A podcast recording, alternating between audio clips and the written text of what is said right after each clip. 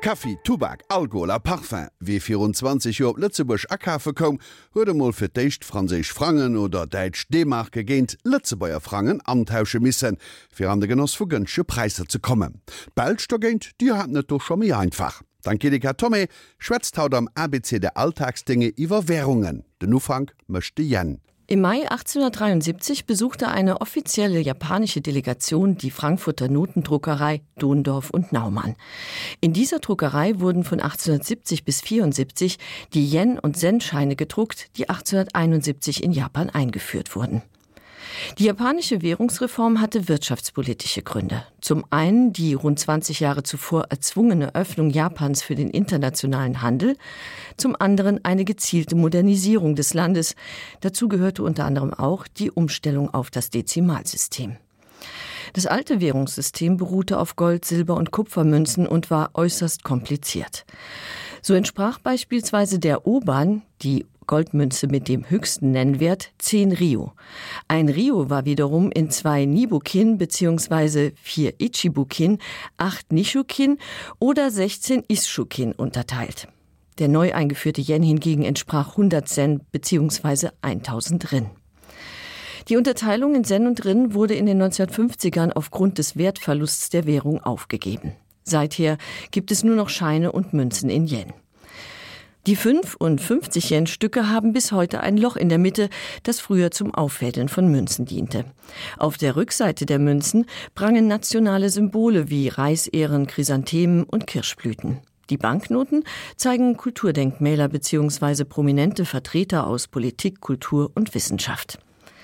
Währungen sind nicht nur Tauschmittel im nationalen und internationalen Handel, sondern auch ein Ausdruck nationaler Identität, und das spiegelt sich in ihrem Erscheinungsbild. Nationale Motive sind auch auf den 1-Euro-Münzen erhalten geblieben, während alle anderen Münzen und Geldscheine in den 19 Ländern der Europäischen Wirtschafts- und Währungsunion gleichgestaltet sind. Die Scheine zeigen verschiedene europäische Baustile, von der klassischen Antike bis zur modernen Architektur, also ein gemeinsames kulturelles Erbe.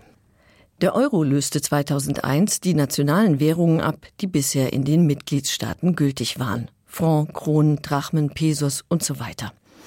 Die Europäische Währungsunion, die den multinationalen Handel erleichtern sollte, war nicht die erste ihrer Art. Den Anfang machte die skandinavische Münzunion von 1873 mit der Einführung der Kronen in Schweden, Dänemark und Norwegen, gefolgt von der lateinischen Münzunion. In Luxemburg löste der Euro die Währungsunion ab, die seit 1921 mit Belgien bestand.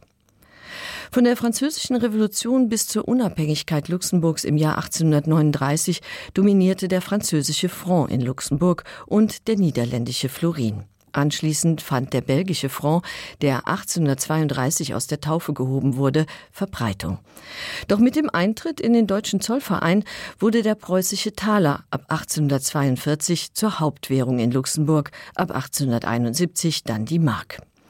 Die Bill, die 1856 gegründet wurde, brachte die ersten Luxemburger Banknoten in Umlauf mit nationalen Motiven wie Hütten und Schmelzarbeitern, aber in deutscher Währung, also Taler bzw. Mark. Die Geburtsstunde des Luxemburger Frank schlug im Ersten Weltkrieg. Eigentlich war er zunächst nur als provisorisches Kriegsgeld gedacht und sollte die Mark ersetzen. Doch ab 1918 mit dem Austritt aus dem Zollverein etablierte sich der Frank als nationale Währung. Auf den ersten Scheinen prangten unter anderem die Festung Luxemburg und die Burg von Vianden. Währungen muss net unbedingt aus Münzen Erscheiner bestohlen, so wie Währungen, die Angelika Tommy Lofir gestalt huet. An der Zeit um Zweite Weltkrieg zum Beispiel goufen amerikanische Zigaretten als Währung genutzt am Tosch geint Lebensmittel.